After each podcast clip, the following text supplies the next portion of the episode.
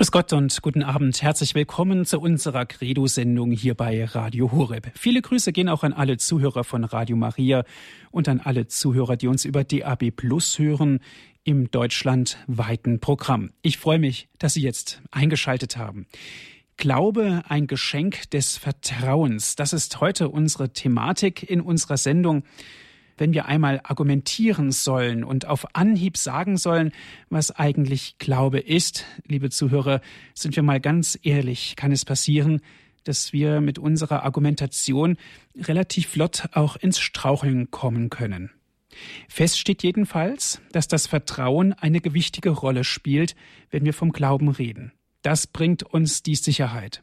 Aber es gibt auch den Unglauben, den Zweifel, sogar Anfechtung, und natürlich gibt es auch das Gebet. Berechtigt stellen wir uns die Frage, muss man eigentlich auch vom Zweifel sprechen, wenn wir eigentlich vom Glauben sprechen wollen? Wir fragen heute in unserer Credo-Sendung nach. Glaube, ein Geschenk des Vertrauens. Diese Überschrift trägt unsere heutige Sendung. Diese Überschrift trägt übrigens auch einen Vortrag, den Professor Dr. Jörg Splett in der Kirche St. Peter in München gehalten hat. Wir werden also in unserer heutigen Sendung hier bei Radio Horeb zunächst den Vortrag hören und dann gibt uns Herr Professor Dr. Splett auch die Möglichkeit, mit ihm noch ein bisschen länger ins Gespräch zu kommen.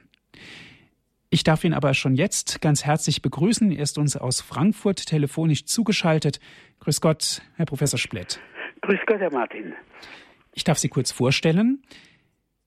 Sie sind Jahrgang 1936 in Magdeburg ge geboren. Sie haben Philosophie, Psychologie, Fundamentaltheologie und Pädagogik in Pullach, Köln und München studiert und waren nach ihrer Promotion Assistenten des großen Karl Rahners und seit 1971 Professor für Philosophie an der Philosophisch-Theologischen Hochschule St. Georgen in Frankfurt am Main Zugleich haben sie sich auch durch eine reiche Publikationstätigkeit ausgezeichnet.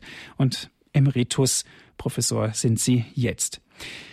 Herr Professor Splett, wir sprechen jetzt ja über den Glauben und auch dem Unglauben. Wie kam es denn dazu, dass Sie ähm, in St. Peter in München eine Katechese genau zu diesem Thema gehalten haben?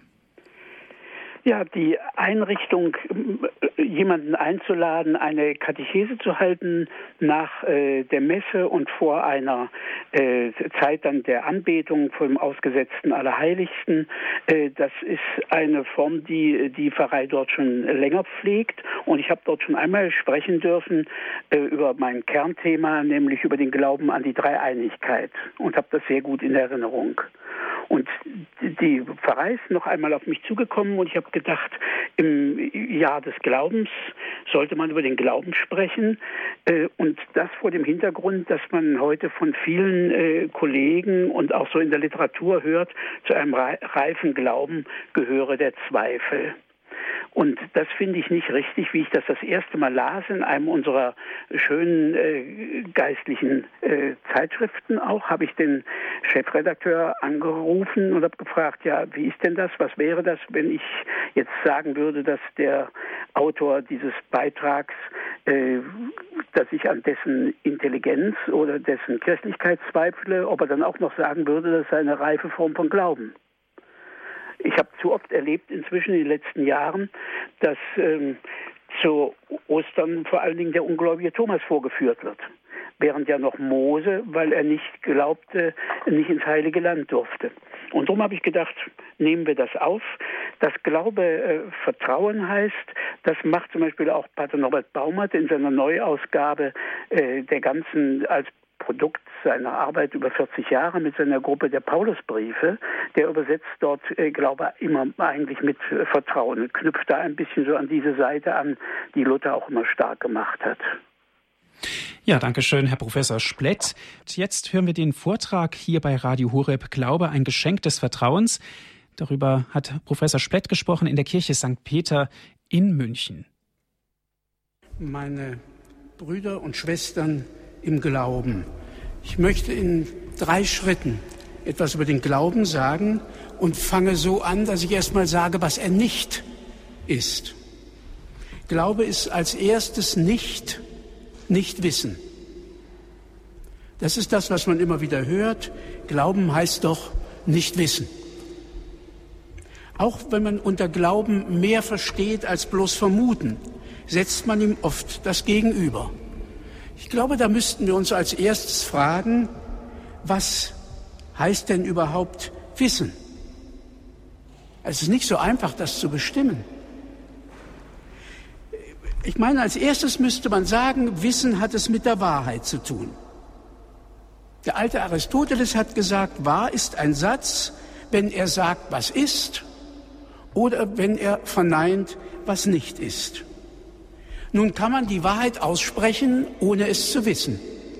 Wenn ich zum Beispiel jetzt einen von Ihnen bitte, zu sagen, der Satz, die Zahl der Sterne ist im Moment gerade, und einen anderen zur selben Zeit zu sagen, die Zahl der Sterne ist im Moment ungerade dann wissen wir, einer von beiden hat recht, aber wir wissen nicht wer.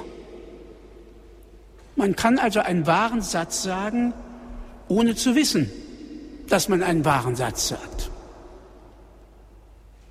Wissen heißt also, mir ist bekannt, dass meine Aussage zutrifft. Das muss man also etwas kompliziert formulieren. Wissen heißt dann, sagen können, dass man sagen kann, wie es ist. Einfacher geht's nicht. Dass das hingehört. Woher dieses Wissen kommt, ob man das beweisen kann, gehört nicht zur Definition. Ich habe schon Kollegen gefragt von mir, was verstehen Sie denn unter Wissen? Da bekam ich in der Regel die Antwort, eine Meinung, die man beweisen kann. Dann sage ich, das kann nicht stimmen. Wie viele Menschen sind schon auf dem elektrischen Stuhl hingerichtet worden und später durch eine DNA-Analyse rehabilitiert? Sollten die nicht gewusst haben, dass sie unschuldig sind? Sie konnten es nur nicht beweisen. Dann sind die Kollegen immer ganz ärgerlich und sagen, das ist ganz was anderes. Sag ich, wieso? Eine Definition muss auf alles passen. Und hier gilt es nun zu sehen, dass wir von den alten Philosophen an drei Vorstellungen von Wissen haben. Die einfachste Vorstellung ist einfach gewusst das. Man weiß, was jetzt im Moment passiert zum Beispiel. Die zweite Stufe, schon eins höher, ist gewusst wie. Das ist das, was wir Kunst oder Kunde nennen. Zum Beispiel ist das in vielen Punkten immer noch die Medizin. Man weiß nicht warum, aber man weiß, dieses Kraut hilft gegen Fieber und das andere gegen Durchfall und was weiß ich. Das hat man durch Erfahrung gewonnen. Das ist so das Ingenieurswissen, gewusst wie. Und die höchste Form von Wissen ist die der Wissenschaft. Da weiß ich warum. Wenn ich mit Warum weiß, weiß ich natürlich am meisten, so dass ich dann, wenn etwas nicht funktioniert, es am besten reparieren kann. Also im Umgang mit Sachen ist gewusst das das wenigste, gewusst wie schon mehr, gewusst warum das Beste. Zwischen Menschen ist es schon nicht so. Weiß man, warum jemand liebt? Man kann rauskriegen, warum er verliebt ist. Das hat was mit den Hormonen und so weiter zu tun. Aber warum jemand liebt, das ist eine Sache der Freiheit. Da weiß man es nicht. Zwischen Menschen ist die höchste Form von Wissen gewusst das. Wichtiger als wie und warum. Diese Verschiebung, die gibt es aber und der, einer der Punkte ist schon, dass sowohl im Griechischen wie im Lateinischen dasselbe Wort für Wissen und Wissenschaft verwendet wird. Und das erklärt mir dann, dass sogar der heilige Thomas sagt, Wissen, äh, Glauben heißt nicht Wissen. Weil der bei Wissen an Wissenschaft denkt. Und Wissenschaft ist ein Wissen, wo man beweisen kann. Aber Wissen ist nicht unbedingt etwas, wo man es beweisen kann. Und noch eins, das Wort Wissen kommt von der alten indogermanischen Wurzel wit und das heißt sehen. Tatsächlich ist unser Sehsinn der deutlichste und der schärfste Sinn. Und von dort her kann man verstehen, wenn ich etwas selber gesehen habe, weiß ich es genauer, als wenn mir erst jemand erzählt, was er gesehen hat. Aber soll ich denn wirklich nur wissen, wo ich selber geguckt habe? Und da muss ich obendrein noch meinen Augen trauen? Soll ich nicht auch wissen, wo ich sagen kann, hier hat es mir jemand gesagt, auf den ich vertrauen kann, der kompetent ist, der es weiß? Soll ich bloß wissen, wo ich sehe und nicht auch wissen, wo ich höre? In die Definition, meine ich, gehört das als solches nicht. Also das Wort Wissen kommt von Sehen. Glauben kann ich nicht, was ich eingesehen habe. Das stimmt. Glauben ist nicht Einsehen. Aber warum soll Glauben nicht Wissen sein? Wenn wir wirklich nur das wüssten, was wir selber gesehen haben, würde ich Sie gern fragen, wer von Ihnen schon um England drumherum gefahren ist.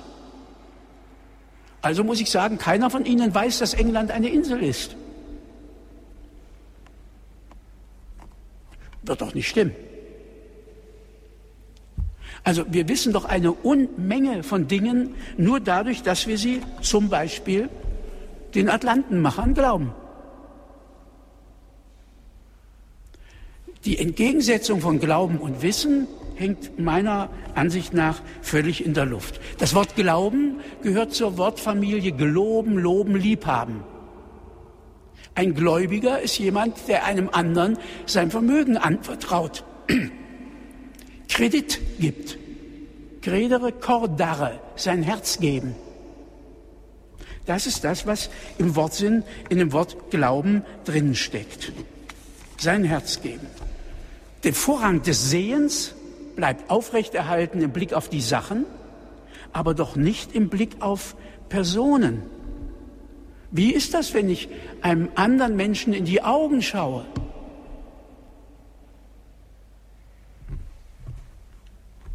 Nun gibt es Leute, die sagen, dass mein Freund mir wohl will, dass der Mensch, mit dem ich verheiratet bin, mich gern hat. Das sei eine Hypothese. Es gibt auch Leute, die sagen, der Glaube an Gott sei ein Leben mit der Hypothese Gott. Eine Hypothese ist ein Vorschlag, wie man irgendetwas interpretieren kann. Eine Theorie. Eine Theorie ist ein Gesamt aus Hypothesen und das, da wird nicht behauptet, eine Theorie ist auch nicht wahr oder falsch, sondern eine Theorie ist brauchbar, nützlich, bewährt oder sie ist es nicht mehr. Im strikten Sinn kann man hier gar nicht von Wahrheit reden.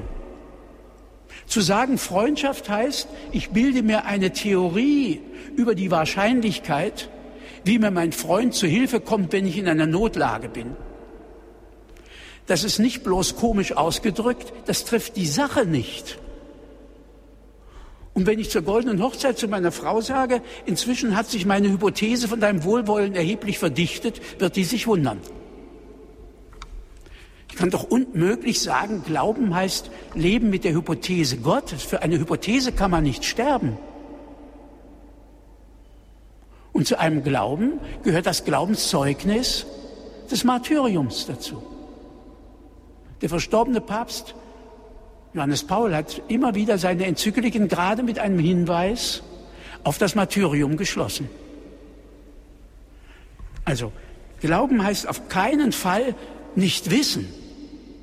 Dass man sich beim, auch beim Wissen täuschen kann, das wissen wir. Das weiß ich als Professor sowieso. So mancher Student hat gedacht, er wüsste und dann war es im Examen doch anders. Das ist nicht der Punkt, dass man sich auch, dass man fälschlich glauben kann, man weiß. Das gilt von allem Wissen.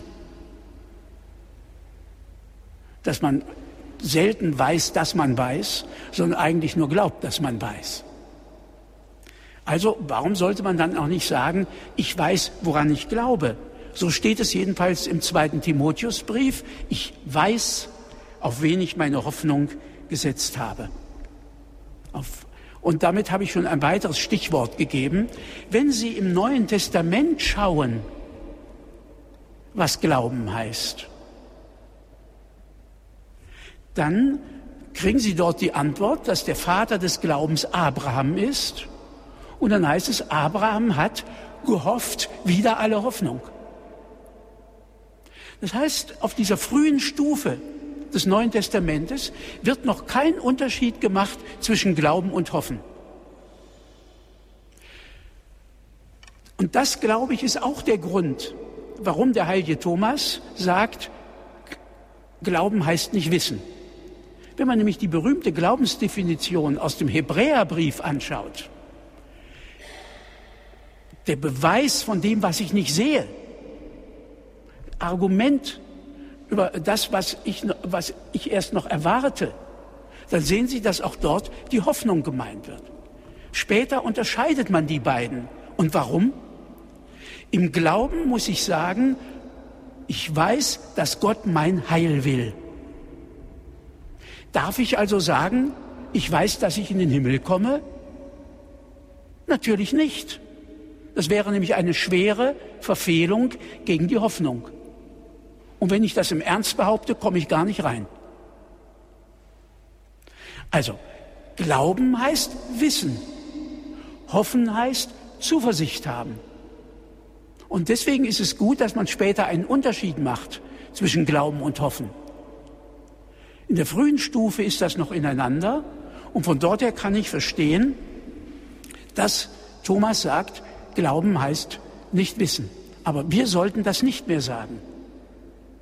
Sondern wir sollten wissen, Glauben ist eine Form von Wissen, eine Überzeugung, die sich auf Gründe stützt. Nicht auf Einsicht, auf Vertrauen, aber ein Wissen.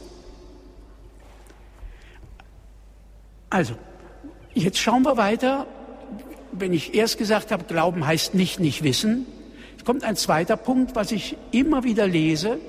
Gerade gestern habe ich noch in einer christlichen Buchhandlung ein Buch gesehen, wo, so, wo es hieß, Verteidigung des Zweifels, zu einem reifen Glauben gehört der Zweifel. Und ich möchte im zweiten Schritt sagen, dass das nicht stimmt. Zum Glauben gehört nicht, dass man zweifelt. Ich glaube, dass das in vielen Fällen einfach eine Sprachschlamperei ist. Ich möchte einmal so einsetzen. Zunächst ist Glauben schon nicht wie diesem berühmten Gleichnis, das Buddha einmal geprägt hat und das einem immer wieder begegnet. Glauben heißt nicht, dass da Blinde über einen Elefanten reden und der eine fasst den Rüssel an und der andere die Beine und der nächste einen der Stoßzähne. Es geht nicht um die Beschreibung Gottes im Glauben, sondern es geht um Bericht und Zeugnis von Erfahrungen mit ihm. Das ist gemeint. Erfahrungen, die man mit ihm macht. Und diese Erfahrungen sind vielfältig, Sie sind manchmal überraschend, manchmal klingt es, als würden sie sich widersprechen. Und das macht mir erst einmal verständlich, dass manche Leute heute sagen, oder leider nicht bloß manche, eigentlich gehört zum Glauben der Zweifel. Wenn ich denke, in den letzten Jahren habe ich immer wieder zu Ostern eigentlich eine Predigt gehört, in der der sogenannte ungläubige Thomas verteidigt wurde wo er sagt, das ist der richtige Mensch, anstatt da einfach so zu glauben, sagt er, nein, ich muss da erst selber sehen und eintreten, so dass ich mir denke, inzwischen ist an die Stelle des Vaters des Glaubens der ungläubige Thomas getreten. Dabei wird ihm ja extra gesagt, selig die, die nicht sehen und doch glauben. Hat dann etwa Thomas hinterher nicht geglaubt? Dann erklären Sie mir mal, warum der heilig geworden ist. Denn in den Himmel kommt man nur, wenn man glaubt. Sollte also der Thomas nicht mehr glauben können, weil er jetzt den Herrn gesehen hat. Ich glaube ja nicht, dass er die Hand wirklich in die Wunde gelegt hat. Das malt sich zwar schön bei Caravaggio, aber ich glaube, der ist schon zur Vernunft gekommen, als Jesus gesagt hat, lege deine Hand hinein. Er hat schon gesagt, nein, nein. Und spricht dann das Wort, auf das das ganze Johannesevangelium zuläuft, nämlich das, was die Römer zu ihrem Kaiser sagten, mein Herr und mein Gott. Und das hat er nicht gesehen, dass Jesus ein Gott ist. Wie soll man das sehen? Gott ist unsichtbar. Von dort her also jetzt diese Rede zu sagen, äh, Glauben heißt Zweifeln. Nochmal, ich sagte eben schon, ich glaube, dass das eher eine Sprachschlamperei ist. Ich bin auch schon oft angesprochen worden von Leuten, die sich beschwert haben, dass in den alten Beichtspiegeln der Glaubenszweifel unter den Sünden steht. Die sagen, nein, heute sagt man doch, das gehört zum reifen Glauben dazu. Wieso kann das eine Sünde sein? Und hier meine ich, müsste man nun sprachlich genau reden. Der Selige Kardinal John Henry Newman hat zweimal geschrieben, einmal in einem seiner berühmten Bücher und einmal in einem Brief, schreibt er, 10.000 Schwierigkeiten sind nicht ein Zweifel, so wie 10.000 Maultiere nicht ein Pferd sind. Die Engländer haben es ja so mit den Pferden, nicht? Also er macht völlig deutlich, eine Anfechtung, eine Glaubensschwierigkeit ist noch längst kein Zweifel. Zweifel heißt, ich ziehe mein Vertrauen zurück. Ich mache es jedenfalls mal in Klammern. Oder wie man so sagt, ich storniere es erstmal. Aber das ist doch nicht die Art, wie wir umgehen. Wenn irgendjemand, der mir nahesteht, etwas getan hat, was ich nicht verstehe, soll ich dann hingehen und sagen, erstmal klammere ich jetzt mein Vertrauen ein, erkläre mir das erstmal und dann vertraue ich dir wieder? Das wäre Zweifel. Sondern ich gehe zu ihm hin und sage, erklär mir bitte, ich verstehe dich nicht. Wie soll ich das jetzt auffassen? Was hast du da genau gemeint? Und dann ist das nicht eine Auseinandersetzung mit dem Zweifel, sondern es ist ein Beseitigen und ein Kampf mit einer Schwierigkeit, mit einer Anfechtung, der man zu widerstehen hat. Das ist das, was dort hingehört. Dass es besser sei zu zweifeln als zu glauben, das glaubt der Zweifler. Und dann soll er mal an seinem Glauben zweifeln. Denn da würde es hingehören. Zweifeln heißt, ich ziehe den Zweifel ins Vertrauen und storniere mein Vertrauen. Und man kann das auch ganz einfach so merken, als ich das das erste Mal las in einer geistigen Zeitschrift, habe ich den Chefredakteur angerufen und sag, sag doch mal bitte dem Autor, ich würde an seiner Intelligenz zweifeln, ob er das dann auch als Reife von mir betrachtet. Sehen Sie doch sofort, das kann doch nicht stimmen. Was es gibt, und davon spricht die Schrift, Kleinglaube. Und Kleinglaube heißt, dass wir tatsächlich zwischendurch zweifeln. Aber sollen wir denn aus dieser Not eine Tugend machen? Nein, dann sollten wir doch bekennen, dass wir tatsächlich mit unserem Glauben Schwierigkeiten haben. Das kann hingehören. Und jetzt zitiere ich einen der Moralisten, der französischen Moralisten.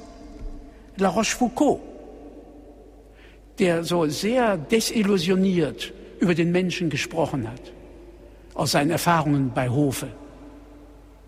Und er schreibt, es ist beschämender, den Freunden zu misstrauen, als von ihnen getäuscht zu werden. Natürlich kann man nur von seinen Freunden getäuscht werden. Auch das ist ein alter französisches Sprichwort. On n'est pas trahi que par les siens. Man kann nur von seinen Leuten verraten werden. So wie ich meinen Studenten immer gesagt habe, mit einem Kuss konnte weder Pilatus noch Herodes Jesus verraten. Dafür muss man Apostel sein. Aber was ist beschämender, den Freunden zu misstrauen oder von ihnen verraten zu werden? Das wäre ja an dieser Stelle zu fragen. Und wenn man Menschen gegenüber schon auf deren Ehre achtet, dann meine ich, sollte man doch auch die Ehre Gottes wahren und eben festhalten, ich weiß, wem ich geglaubt habe. Und da hat der Zweifel keinen Platz. Die Anfechtungen offenbaren unsere Kleingläubigkeit. Die zu verleugnen wäre Unehrlichkeit. Wir sollen zugeben, dass wir im Glauben schwach sind. Dieser berühmte Ausruf des Vaters im neunten Kapitel im Markus-Evangelium. Herr, ich glaube, hilf meinem Unglauben. Das ist die Formel, die wir sicher immer wieder sprechen müssen, leider. Aber es ist doch ein Unterschied, ob ich sage, hier fehlt mir der Glaube, hier habe ich Unglaube in meinem Glauben, oder ob ich sage, nein, der Zweifel beweist, wie reif ich bin. Das sind wirklich zwei verschiedene Dinge. Also das ist doch ein ganz anderes Eingeständnis zu sagen, ich glaube, hilf meinem Unglauben. Das heißt, dann zweifle ich nicht an dem, dem ich glaube, sondern ich zweifle an meinem Glauben. Und das ist tatsächlich ein Punkt, den wir bedenken sollen. Wissen wir denn so genau, dass wir glauben? Wir sind aus unserer katholischen Tradition gewöhnt, der Sünde die Tugend entgegenzustellen. Tugend und Sünde. Die evangelische Theologie stellt der Sünde den Glauben gegenüber. Die sagt, jede Sünde ist ein Mangel an Glaube. Ich glaube nicht, dass Gott genug für mich sorgt. Drum muss ich selber sehen, wo ich bleibe. So ging das schon mit unseren verehrten Ureltern los, die dann nach den Früchten gegriffen haben, anstatt zu warten, bis sie sie bekommen hätten. Denn das war ja kein Verbot, sondern das war einfach, wartet, ihr bekommt's. Es gibt nämlich Dinge, die kann man sich nicht nehmen, die kann man nur annehmen, wenn man sie bekommt. Das geht schon los mit einem Kompliment. Dann gehört dazu so etwas wie Weihnachtsgeschenke. Wer vorher im Schlafzimmerschrank der Eltern nachgeguckt hat, ist die Überraschung Weihnachten los. Und daraus machen die Leute hinterher ein Verbot im Paradies und behaupten, Gott hätte uns für dumm halten wollen und deswegen nicht an den Baum gelassen. Dabei hätte die richtige Antwort geheißen, wir fragen ihn, warum dürfen wir nicht an, den Baum? Und dann hätte er gesagt, weil es das heute Abend als Kompott gibt. Es gibt Dinge, die kann man nur geschenkt bekommen und sich nicht nehmen. Am deutlichsten das Leben. Wer sich das Leben nimmt, gibt sich den Tod. Ich kann mir das Leben nur annehmen, wenn ich es geschenkt kriege. Wenn ich selber danach greife, geht es nicht. Also das kann es eben auch nicht sein. Was ist dann Glaube? Glaube, meine ich, ist die zu erbittende Antwort der Liebe. Geglaubt wird jemandem etwas. Ich nehme eine Mitteilung an und damit nehme ich den an, der sie mir mitteilt, der sich mir mitteilt. Ich behaupte, dass von allem anderen schon das Hören und das Annehmen eine Grundantwort darstellt. Jemand sagt mir was, er vertraut mir etwas an, nehme ich es entgegen oder will ich es nicht? Ich meine, dass also, dass, wenn ich sage, Glauben heißt jemandem etwas anvertrauen, ne, der Gläubiger, der den Kredit gibt, so ist das Erste, dass jemand uns etwas gibt, ist ein Vertrauen, wenn Gott uns etwas sagt und etwas zu uns sagt. Und wem schenken wir denn Vertrauen? Sie merken, ich höre immer so auf unsere Sprache. Wir schenken dem Vertrauen, der uns das Vertrauen einflößt. Was ist da zuerst? Der flößt uns Vertrauen ein, dem wir es schenken. Wir schenken es dem, der es uns einflößt. Das ist ein Kreis.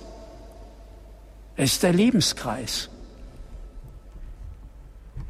Einflößen kann uns nur jemand etwas, wenn wir es uns einflößen lassen. Und das ist kein Passiv, sondern es geht darum, lassen wir uns ergreifen. Das kennen wir eigentlich nicht, weil wir im Deutschen fehlt uns hier eine Form. Wir haben eigentlich nur aktiv und passiv. Aktiv ich handle, passiv ich leide. Es gibt aber noch was dazwischen. Nehmen Sie zum Beispiel das Wort dulden. Sie können jemanden leiden machen. Aber sie können niemanden dulden machen. Es kommt darauf an, ob der Mensch, den sie leiden machen, das duldet oder nicht. Das Dulden ist also nicht einfach aktiv, denn wenn sie ihm nichts zu leiden geben, kann er nicht dulden. Aber es ist auch kein Passiv. Sonst ist genau das dazwischen, was die Griechen Medium nennen und was wir mit Lassen bauen müssen. Ich lasse mich überzeugen. Ich lasse mich überreden. Ich lasse mich ergreifen. Und ich behaupte, dass das die eigentliche Vollzug unserer Freiheit ist, dass wir uns von jemandem oder etwas ergreifen lassen. In der Musik, in der Kunst, der Schönheit, im Ethischen, in der Liebe und Gott gegenüber. Überall, man kann sich nicht ergriffen werden machen, man kann sich aber gegen das ergriffen werden wehren. Es ist ein Angebot an uns und lassen wir uns von diesem Angebot ergreifen oder nicht. Das ist die Formel, die hier hingehört. Und wie machen wir das? Wie kann das gehen? Wie kann ich hier vertrauen? Schauen wir doch mal hin, vor was für ein Problem Gott dort steht. Da kommt das Licht in die Finsternis. Und was macht das Licht in der Finsternis? Natürlich, es blendet. Was heißt blenden? Es macht blind. Wie kann denn Licht überhaupt in die Finsternis leuchten? Wenn nicht die Finsternis sich ergreifen lässt und sich erleuchten lässt. Das können wir aber nicht aus uns. Genau darum muss man bitten. Wie soll Gottes Wort in ein Menschenohr kommen? Wenn dieses Menschenohr nicht geöffnet wird für göttliches Wort. Und das ist die Aufgabe des Geistes. Der Vater spricht sein Wort. Und wir müssen den Geist bitten, dass er uns das Ohr auftut und dass wir dann aus diesem Wort in unserem Leben, in unserem Denken, Reden und Handeln, dass wir daraus das Wort Gottes Fleisch werden lassen. Und das ist in einzigartiger Weise, völlig unüberbietbar und unvordenklich in Maria geschehen, wo der Geist sie erkräftigt dazu, dass das Wort in ihr Fleisch wird. Aber in jedem von uns soll Gottes Wort Fleisch werden. Und da Gott uns so wenig zwingt, wie er Maria gezwungen hat, sondern uns fragt, ist unsere Weise des Bittens die Art, wie wir Gott erlauben, an uns zu handeln. Auch das steht bei Thomas. Es gibt Dinge, die Gott nicht tun will, wenn wir ihn nicht bitten. So wie bei dem Bartimäus in Jericho, den Jesus fragt, was willst du, dass ich dir tun soll? Klammer auf, jetzt ist Schluss mit Betteln, da musst du arbeiten zum Beispiel. Gott fragt. Und die Frage ist, was wir antworten. Und unsere Antwort ist diese Bitte, komm, hilf uns, öffne mein Herz, dass ich in der richtigen Weise glauben kann. Dass ich mich dafür auftue, dein Wort in mir gelingt. Dass wir also das versuchen, sodass ich meine, wer Liebe erfährt, dankt immer doppelt. Einmal, dass sie ihm begegnet und zweitens, dass er daran glauben kann. Warum haben wir diese Redensart, etwas ist zu schön, um wahr zu sein? Sind wir denn der Meinung, Wahrheit ist hässlich?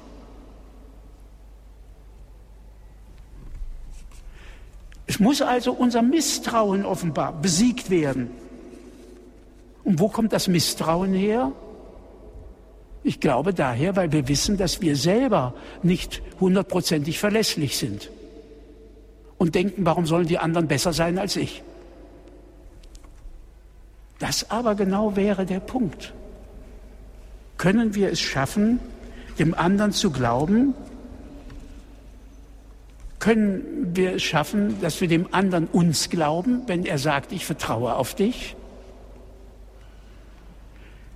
Können wir es Gott glauben, dass er es mit uns wagt?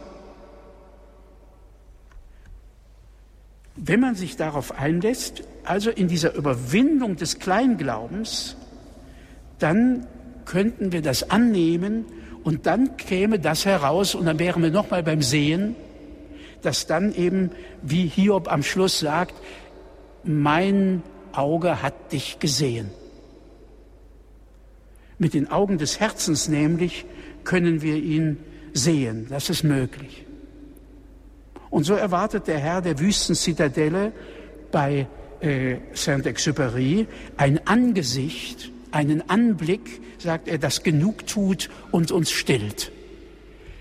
Dieses Warten, das heißt Glauben bis dorthin. Und vom Warten ist immerfort bei Jesus die Rede. Heute spricht man so viel von Suchen. Jesus spricht nicht viel von Suchen. Er spricht von Warten.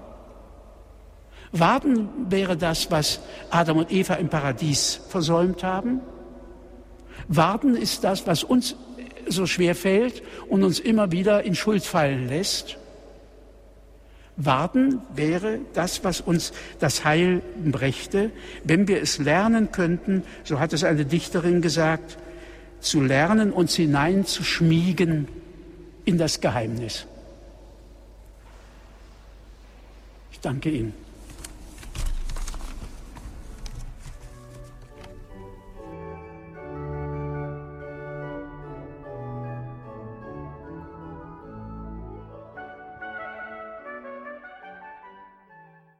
Sie hören die Sendung Credo hier bei Radio Hureb. Wir haben vorhin einen Vortrag gehört, Glaube, ein Geschenk des Vertrauens von Herrn Professor Dr. Jörg Splett aus Frankfurt. Er hat diesen Vortrag gehalten in der Kirche St. Peter in München. Liebe Hörerinnen und Hörer, jetzt haben Sie die Möglichkeit, mit Herrn Professor Splett ins Gespräch zu kommen. Vielleicht sind Ihnen Fragen aufgegangen, vielleicht wollen Sie noch einen Gedanken fortführen, mitsprechen. Ich lade Sie ein, rufen Sie an Herr Professor Splett, erst auch nochmal herzlichen Dank, dass Sie den Vortrag jetzt auch nochmal mitgehört haben. Sie sind uns jetzt telefonisch verbunden. In Ihrem Vortrag ist so ein bisschen zum Ausdruck gekommen, dass Sie nicht so ganz einverstanden sind, wenn wir von Glauben sprechen und auch vom Zweifel. Woran machen Sie das genau fest? Kann es nicht sein, dass zu einem gesunden Menschenverstand auch der Zweifel gehört? Selbstverständlich äh, gehört der Zweifel hin, äh, jetzt müsste ich was sagen, wo er hingehört. Der bekannteste, nachdem ich ein Philosoph bin, der bekannteste Vertreter des Zweifels ist sicher äh, René Descartes, wo man gesagt hat, mit ihm beginnt die neuzeitliche äh, Philosophie der stand in einer Zeit, wo die alten Überzeugungen brüchig wurden durch die Entdeckung der neuen Kulturen und die Spaltung der Christenheit und dergleichen, sodass er gesagt hat, was ist überhaupt noch wahr und was nicht und meinte, die einzige Weise, und dem möchte ich äh, auf diesem Gebiet auch zustimmen, äh, zu einer wirklich wahren Wahrheit, um es mal so auszudrücken, zu einer wirklichen Wirklichkeit zu kommen, ist die einzige Methode zu zweifeln und zu sehen, wie die Dinge festhalten. Und was sich bezweifeln lässt, muss man erstmal dann auf sich beruhen lassen und sehen, komme ich irgendwo dorthin, wo ich etwas in der Hand habe, was über allen Zweifel erhaben ist. Denn sonst baue ich, um dieses neutestamentliche Wort zu benutzen, mein Haus auf Sand. Also ich bin nicht gegen den Zweifel. Ich bin nur dagegen zu behaupten, zum Glauben gehöre ähm, der Zweifel und zwar so, dass jemand, der also jetzt nicht zweifelt, sich Vorwürfe machen muss, dass er vielleicht nicht richtig glaubt. So klingt es nämlich heute oft. Mhm. Herr Professor Splett, wenn wir vom Glauben sprechen, müssen wir uns natürlich auch die Frage stellen, wo kommt der Glauben überhaupt her? Ist das ein ein Ursymbol, was in uns Menschen ist, oder ist es erst das, was wir erlernen müssen? Wenn wir das wirklich erlernen müssen oder zumindest den größten Teil erlernen müssen, ähm, stellen wir natürlich auch fest, dass es diese berühmten Ja-Aber-Menschen gibt, also diese Berufszweifler, um es jetzt mal ganz mhm. äh, niederschwellig auszudrücken. Dann ist das Zweifeln ja uns praktisch schon mit in die Wiege gelegt worden. Ja, eben, wo kommt das her? Also ähm, ich denke, es muss tatsächlich eine Veranlagung und einen Anstoß dazu geben, äh, zu glauben oder zu zweifeln. Und da meine ich, dass man von der Anthropologie her erstmal philosophisch, lassen wir nochmal weg, dass dahinter ja nochmal, davon werden wir vielleicht ja auch noch reden, die Gnade Gottes natürlich steht, wie hinter allem. Aber das erstmal beiseite gelassen, glaube ich, sollte man so anfangen, dass unsere Urerfahrung, das haben wir gerade im letzten Jahrhundert auch eine Reihe Philosophen gesagt, die Erfahrung der Geborgenheit im Mutterschoß ist. Man ist erstmal dort aufgehoben und äh, versorgt und da im, im Ganzen und dann dieser Schock der Geburt. Und dann ist es wieder so, dass man erstmal erfährt, dass man umsorgt wird. Äh, dass Menschen einem sagen, es ist schön, dass es dich gibt. Also das sagen sie nicht in Worten, das sagen sie, wie sie einen anblicken, wie sie sich um einen kümmern. Also zunächst mal erfährt, meine ich, dass der Säugling und das äh, Kleinkind diese Geborgenheit und die Aufnahme, aber es erfährt zugleich natürlich auch, dass auf einmal die Mutter weg ist. Kommt sie dann wieder? Oder es erfährt zwar, dass es äh, zu essen kriegt, wenn es Hunger hat, aber vielleicht hat es Hunger und es kriegt jetzt noch kein Essen und es schreit. Also man macht tatsächlich gemischte Erfahrungen und eine Erfahrung, wo mir jetzt nicht äh, Liebe und Versorgtheit und einfach Erfüllung meiner Wünsche oder Sehnsucht geschehen, sind natürlich äh, Anstoß dazu zu sagen, ja, wie sieht das eigentlich in der Welt aus? Drum, äh, da wir alle beide Erfahrungen gemacht haben, steckt in uns allen, glaube ich, beides drin. Diese Form des äh, Vertrauens und des Urvertrauens und der Sehnsucht danach und andererseits diese Urangst oder wie man auch sagen könnte, dieses Urmisstrauen, wo diese Urängste wahrscheinlich zwei sind, die Angst zu verhungern und die Angst verlassen zu werden. Denken wir an Jesus Christus in seinen schlimmsten Stunden seines Lebens, nämlich der Karfreitag, Herr Professor Splett. Wenn wir dann von Zweifel sprechen und direkt auch an die Gnade Gottes denken, das wollen wir jetzt doch mit ins Boot nehmen, ins Spiel bringen, sehen wir doch auch, dass eigentlich die Gnade Gottes überwiegt. So ist vor allen Dingen, das ist ein wichtiger Punkt, den Sie ansprechen. Denn es gibt tatsächlich äh, heute theologische Kollegen, die so weit gehen, wie man auch das auf zwei dunklen Seiten bei Luther lesen kann, dass äh, Jesus so legen die dieses Pauluswort aus, dass Gott für uns, äh, Christus für uns zur Sünde gemacht worden ist, dass sie nicht sagen zur Sünde, sondern zum Sünder und dass er tatsächlich selber hier gezweifelt habe und eigentlich ungläubig geworden sei. Ja, das kann man lesen. Und das halte ich für ganz verhängnisvoll, denn das ist einfach nicht wahr. Das, gerade im Blick auf Jesus Christus ist mir diese Unterscheidung so wichtig, dass er angefochten ist dass er äh, alle, alle massive Schwierigkeiten hat, aber ich merke das schon daran, dass er ja Gott selber anspricht. Er sagt nicht zu uns, da habe ich mich auf ihn verlassen und der hat mich verlassen sondern er bleibt bei dem Du und tatsächlich spricht er ja diesen äh, Psalm, den man im Ganzen angucken muss. Das versuche ich auch immer den Leuten zu sagen, dass das äh, rabbinischer Brauch ist, wenn eine Anfangszeile eines Psalms zitiert wird in dieser Form, wie es auch dort geschieht, dann ist damit äh, gemeint, dass jemand versucht, diesen ganzen Psalm zu beten oder zu sprechen. Das wird ausgedrückt, indem man diese erste Zeile sagt. Und dann darf man nicht bei der ersten Zeile bleiben. Vielleicht kommen wir da noch dazu, müssten mal die anderen angucken. Aber nochmal, zu sagen, Jesus war da ungläubig, das ist in meiner Blasphemie, mhm. in aller Deutlichkeit. Und äh, deswegen, weil ich jetzt, deswegen habe ich gesagt, Sprachschlamperei. Ich nehme zur Kenntnis, dass viele offenbar diesen Unterschied zwischen äh, Glaubensanfechtung, Schwierigkeit, Trostlosigkeit, wie sie auch Mutter Teresa erlebt hat, gleichsetzen oder nicht unterscheiden von Zweifel. Genau das ist auch der Punkt, weshalb ich das anspreche, Herr Professor Splett. Ja. Ähm, gerade auch bei vielen, auch jungen, neueren Theologen liest man das immer wieder. Und ich störe mich genauso daran wie Sie auch. Woher kommt das? Steht man da nicht tief genug in der Materie drin, um das wirklich zu überreißen? Oder woran liegt diese Aussagetechnik? Ja man darf ja nicht da jetzt so ein Urteil über andere Leute erlauben, weil man nicht in deren Herz gucken kann. Ich sehe trotzdem zwei Gründe. Also der erste ist, dass sie einfach die Erfahrung machen, das ist so weit verbreitet, dass das also überall da ist und sie möchten dann die Leute nicht vor den Kopf stoßen und nicht sagen, ihr gehört nicht dazu. Also so eine Art der Solidarität. Das heißt, dieses Wort, was ja Paulus auch schreibt, er ist den Griechen alles geworden. Äh, wobei sie dann vergessen, dass er nicht gesagt hat, er ist allen ein Ungläubiger geworden wird alles Mögliche, aber kein Ungläubiger mit denen. Das ist ein Gedanke. Der zweite Gedanke, dass ich mir schon herausnehme, mich zu fragen, in welchem Maß beten diese Kollegen, um es mal ganz deutlich so zu sagen. Ich denke nämlich dran, dass dieselben, die das formulieren, wovon wir jetzt hier sprechen, ja auch sagen, Gott ist ohnmächtig.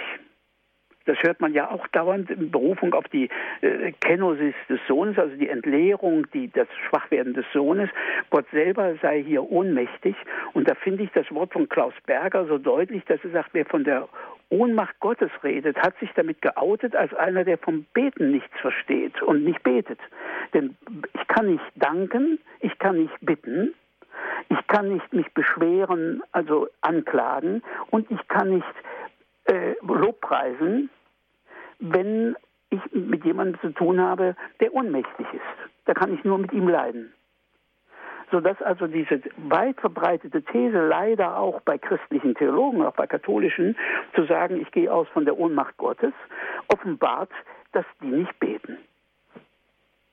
Und was ist für eine Theologie zu erwarten von jemand, der nicht betet? Da wird es natürlich schwierig um sein Handwerk, ich spreche da bewusst von einem Handwerk in Theologie, ja. ähm, um das, dem gerecht zu werden, um das zu verstehen, gehört natürlich das Gebet dazu. Nur allein das ist das Tragende und nicht die reine Wissenschaft. Eben nicht, das meine ich doch. Und das, das ist aber merkwürdig, dass so etwas zum Beispiel bis hin so in früheren Diskussionen des Religionsunterrichtes vorkam. Kein Mensch hat gesagt, ich stelle jemand also als Musikprofessor ein oder als Kunstprofessor, der davon nichts versteht, aber dafür umso besser einfach so die ökonomischen Zusammenhänge und die Kritik von außen beurteilen kann. Sondern jeder hat gesagt, das gehört erstmal dazu. Aber hier hat man gemeint, nein, wir machen stattdessen Religionskunde, wir gucken uns das von außen an, damit wir ja sachlich sind und nicht etwa schon voreingenommen, sodass wir dort äh, völlig äh, neutral damit herangehen, als ob man solche Dinge überhaupt von außen sehen könnte, statt von innen. Mhm. So wie die Alten sungen, heißt es in einem schönen Lied. Und da ist was dran. Glaube, ein Geschenk des Vertrauens, liebe Hörerinnen und Hörer, das ist heute unsere Themenstellung in der Sendung Credo hier bei Radio Horeb. Ich lade Sie ein, wenn Sie mitsprechen wollen, rufen Sie an. Wir sind im Gespräch mit Herrn Professor Dr. Jörg Splett.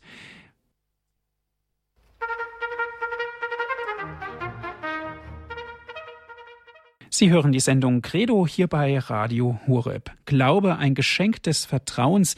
Heute ist das unser Thema. Zuvor haben wir einen Vortrag gehört von Herrn Professor Dr. Jörg Splett aus Frankfurt und jetzt sind wir mit ihm live verbunden und Sie dürfen gerne Ihre Fragen mit einbringen, Ihre Gedanken dazu äußern. Ich lade Sie ein, rufen Sie an. Unter folgender Telefonnummer 089 517 008 008 8. Und wenn Sie von außerhalb Deutschlands anrufen, 0049 vorab wählen. Weiter geht es mit der 89 517 008 008. Herr Professor Splett, eine erste Hörerin darf ich begrüßen. Es ist Frau Zissig aus Neuss am Rhein. Guten Abend. Guten Abend. Guten Abend, Herr Splett. Hier ist Frau Zissig, die Maggie. Ähm, ich bin froh, dass Sie damit aufgeräumt haben, äh, dass Zweifel zum Glauben gehören, dass man nicht reif ist, wenn man äh, zweifelt, nicht zweifelt. Also da, was Sie da gesagt haben.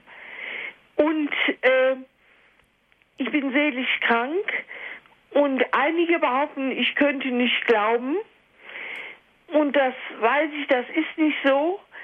Und daran zweifle ich auch nicht, dass das nicht so ist denn ich äh, glaube doch ganz kräftig und ich weiß, dass ich in Gottes Hand geborgen bin und Gott mein Bestes will und ich nicht alleine bin und weil ich das glaube, weiß ich das auch. Eben, das ist wirklich der Kern.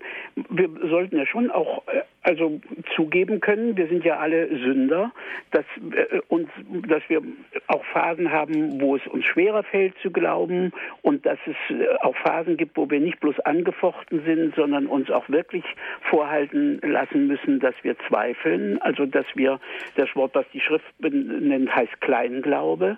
Also man könnte sagen, dass da Unglaubenssplitter mit drin sind.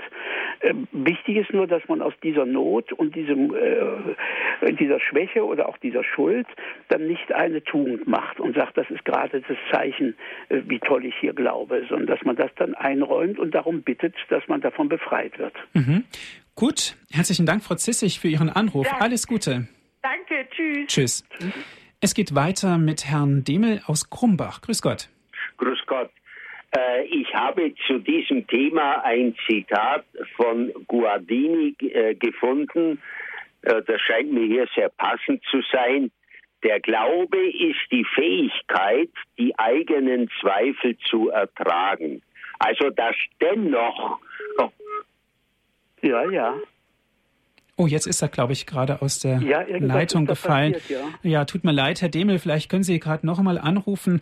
Ähm, das Zitat von Guardini. Von Guardini, mhm. ja. Ja, also mit dem Glauben haben sich natürlich viele, viele Philosophen äh, befasst.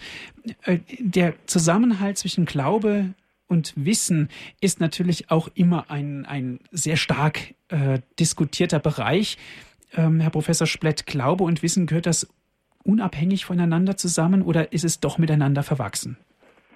Meine, dass es wirklich verwachsen ist miteinander und zwar in beiden Richtungen. Ich hatte ja schon kurz angesprochen, so etwas so salopp auch auf, an die Erfahrung manches Studenten, dass wir bei vielem Wissen, wenn wir genauer hingucken, eigentlich sagen können, wir glauben zu wissen. Wir wissen nicht, dass wir wissen, sondern wir glauben, dass wir wissen.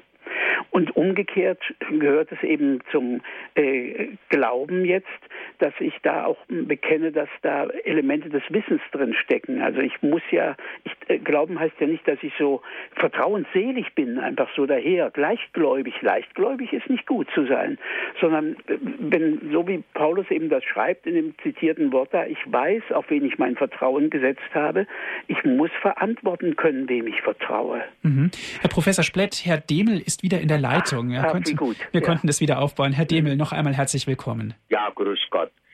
Äh, also ich finde das, äh, was Sie gesagt haben, ganz äh, beherzigenswert.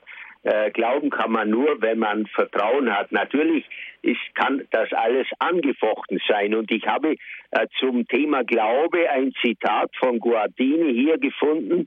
Der Glaube ist die Fähigkeit, die eigenen Zweifel zu ertragen. Was sagen Sie dazu? Das finde ich sehr schön.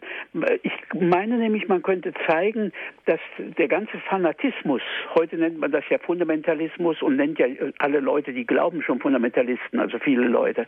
Aber an sich ist Fanatismus und so Intoleranz Zeichen, dass man mit den eigenen Zweifeln nicht fertig wird.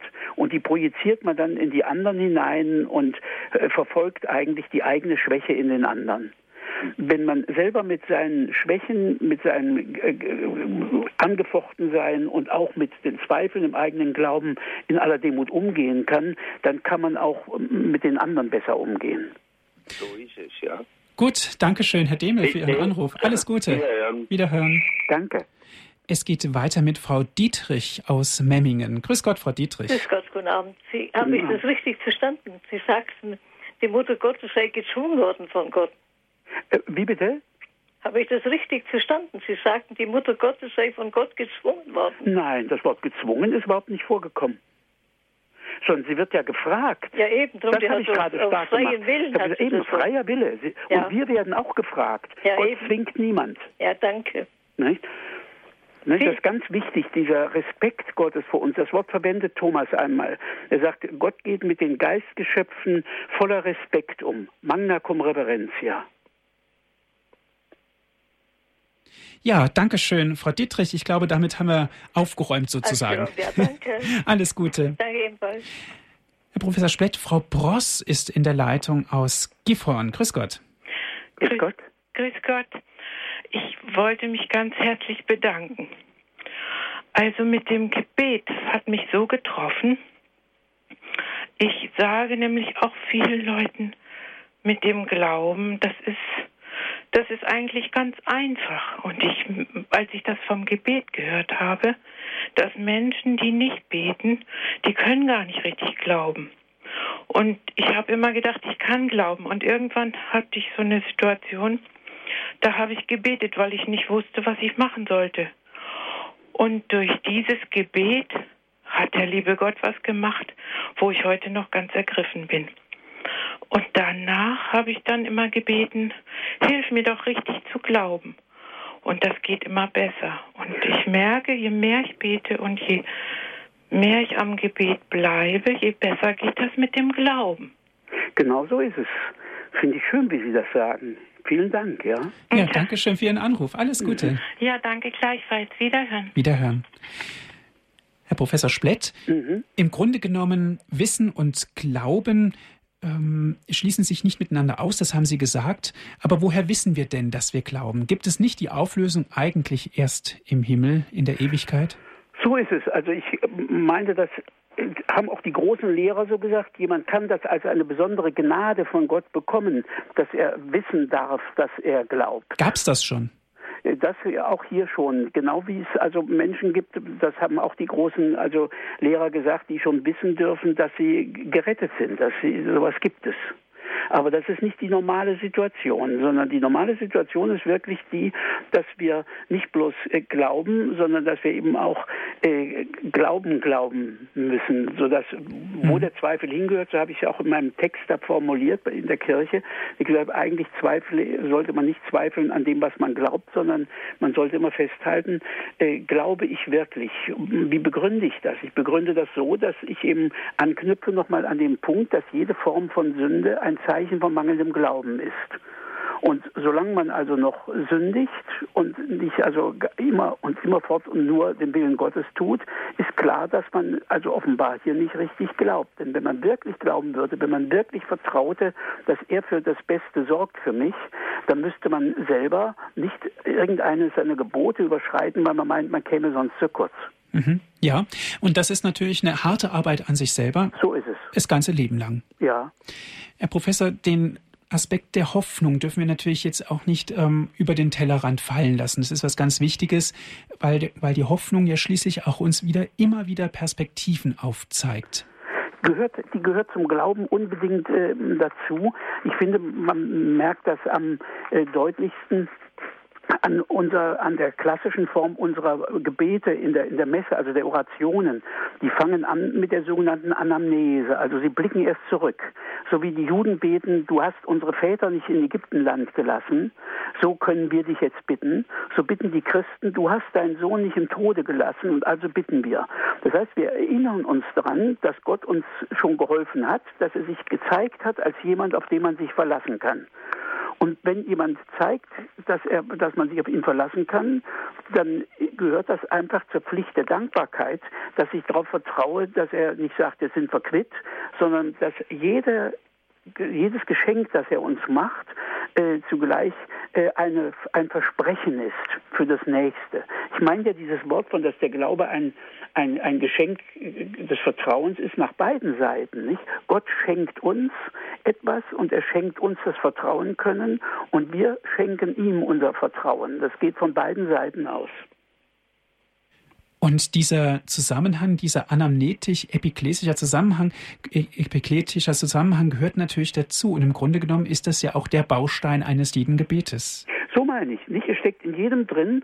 Und meine Formel war immer für die Studenten, äh, das Bittgebet, äh, die Hoffnung ist die Zukunftsgestalt von Dank.